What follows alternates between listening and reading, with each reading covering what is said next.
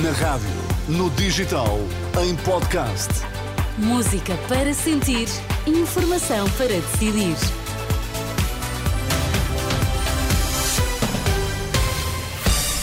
Seja bem-vindo, uma ótima manhã de quinta-feira. Olá, Sérgio Bom Costa, dia. bom dia. Então, hoje, quinta-feira, 7 da manhã, o que é que está em destaque? Pedro Nuno Santos não se compromete com a recuperação do tempo de serviço dos professores numa legislatura. Neste jornal, um projeto que pretende dar resposta a mais de 9 mil utentes sem médicos de família. Então, e no desporto, João Fonseca conta tudo. Inês, bom dia. Porto sai da taça da Liga, Estoril com apuramento inédito para a Final Four. Estão nesta altura 14 graus em Lisboa, ouviu bem 14, as temperaturas subiram 14 no Porto, estão 12 em Faro e 7 na Guarda. Vamos lá às notícias das 7 da manhã.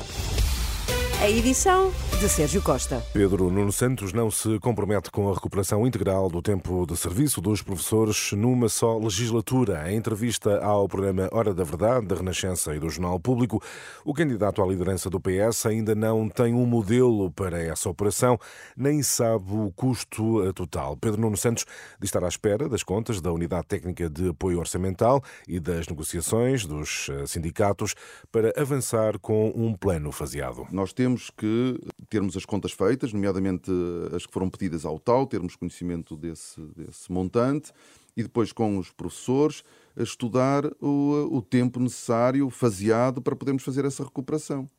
Não consigo, nesta fase, estar a dizer que são que é em 3, que é em 4, que é em 5. Não se compromete então que seja possível eh, em quatro anos, numa legislatura? Neste, neste momento, eu não consigo fazer esse, assumir esse compromisso. Nesta entrevista, Pedro Nuno Santos diz ser possível avançar com o novo aeroporto de Lisboa sem o consenso do PSD, no caso de o PS ganhar as eleições de março.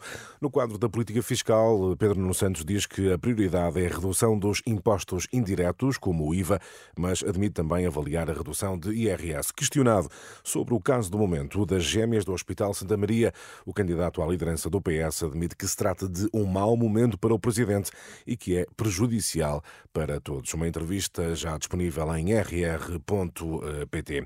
Nem Francisco Ramos nem Jamila Madeira, os dois antigos secretários de Estado da Saúde, garantem à Renascença que não pediram ao Hospital de Santa Maria para se avançar com uma consulta às gêmeas que foram tratadas naquela unidade hospitalar. Por seu turno, o diretor de Neuropediatria do Santa Maria diz que o diretor clínico do hospital será a chave do caso das gêmeas. Em entrevista à TVI, Levi Gomes diz que Luís Pinheiro sabe tudo, uma vez que terá sido o interlocutor das alegadas pressões. Ele é que sabe tudo. Eu Foi acho isso que que ele... disse à. Sim, sim, sim. Eu disse que ele é a pessoa-chave. Porque ele é que sabe tudo, porque ele é o pivô, não é? É o pivô entre o Ministério ou entre o Dr. Rebelo de Sousa Pai e o Dr. Rebelo de Sousa Filho. Ele é quem recebeu a mensagem e que a transmite à minha diretora e que a minha diretora marca a consulta. Nesta entrevista à TVI, o diretor de Neuropediatria do Hospital de Santa Maria diz eh, que já entregou à Inspeção-Geral de Atividades em Saúde os e-mails trocados com o Presidente da República para exigir um suplemento salarial semelhante ao que foi atribuído aos elementos da Polícia Judiciária, sindicatos da PSP e associações profissionais da GNR prometem protestar esta quinta-feira junto à Câmara Municipal do Porto, onde se vai reunir o Conselho de Ministros. César Nogueira, da Associação dos Profissionais da Guarda, lembra que, em alguns casos, este suplemento pode representar um aumento de quase 700 euros por mês.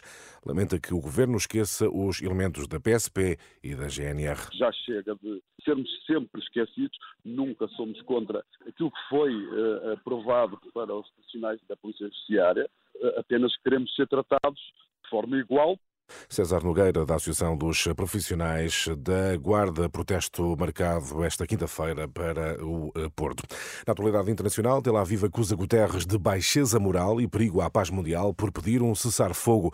O embaixador israelita nas Nações Unidas escreveu nas redes sociais que o apelo do secretário-geral a um cessar-fogo é, na verdade, um apelo à manutenção do que diz ser o reinado de terror do Hamas em Gaza.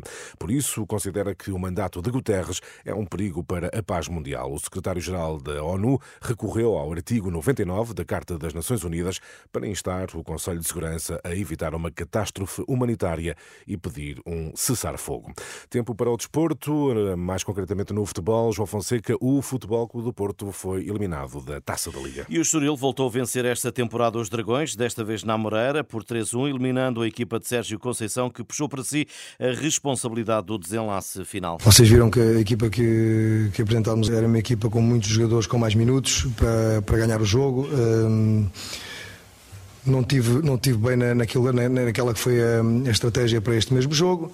E estamos fora, uh, estamos fora da, da, taça da Liga. Uh, temos o campeonato, temos a taça de Portugal, temos a, a Liga dos Campeões.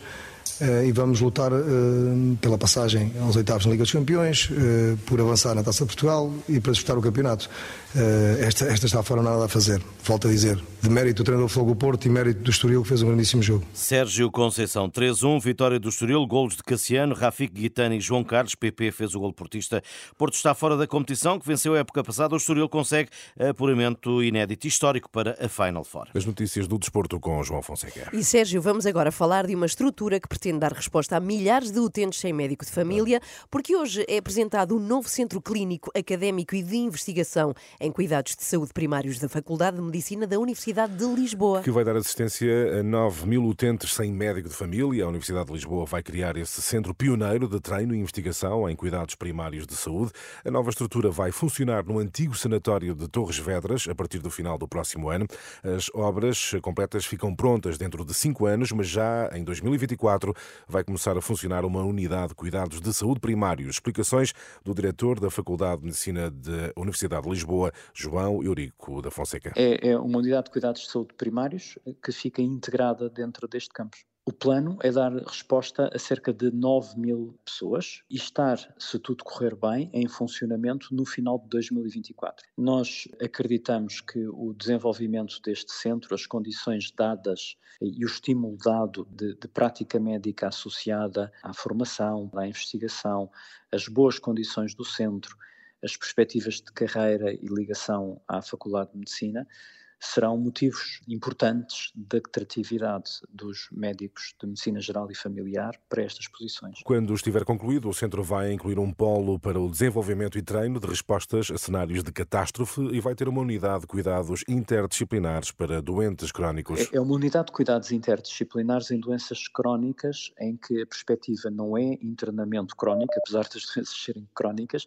mas sim uma reabilitação proativa uh, de indivíduos com doenças crónicas que sofreram agudizações, que sofreram agravamento, particularmente uh, em áreas como as doenças cardiovasculares, neurológicas e do aparelho locomotor, numa perspectiva interdisciplinar. Portanto, não só médicos, mas também enfermeiros, psicólogos, fisioterapeutas, etc. O diretor da Faculdade de Medicina da Universidade de Lisboa, João Eurico Cabral da Fonseca, em declarações a Ana Bela Góis, todos os detalhes em rr.pt. Costuma-se dizer, Ana e Inês, que falamos do tempo quando não há outro assunto, mas Ora, aqui é notícia. Porto, Braga e Viana estão sob aviso laranja devido à previsão de chuva, por vezes forte e persistente.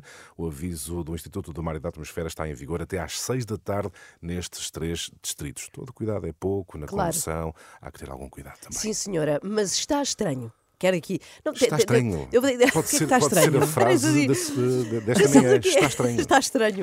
Porque as temperaturas já vais ver, já vais contar, subiram muito, é meio Sim. tropical, vai chover é, muito. Mas normalmente é. quando chove as temperaturas é, têm tendência a subir um bocadinho. Um bocadinho. É mas isto é muito. As pessoas vão notar quando saírem de casa. Pois é. Estão tipo 14 graus. É esta eu já hora. vim de chinelos.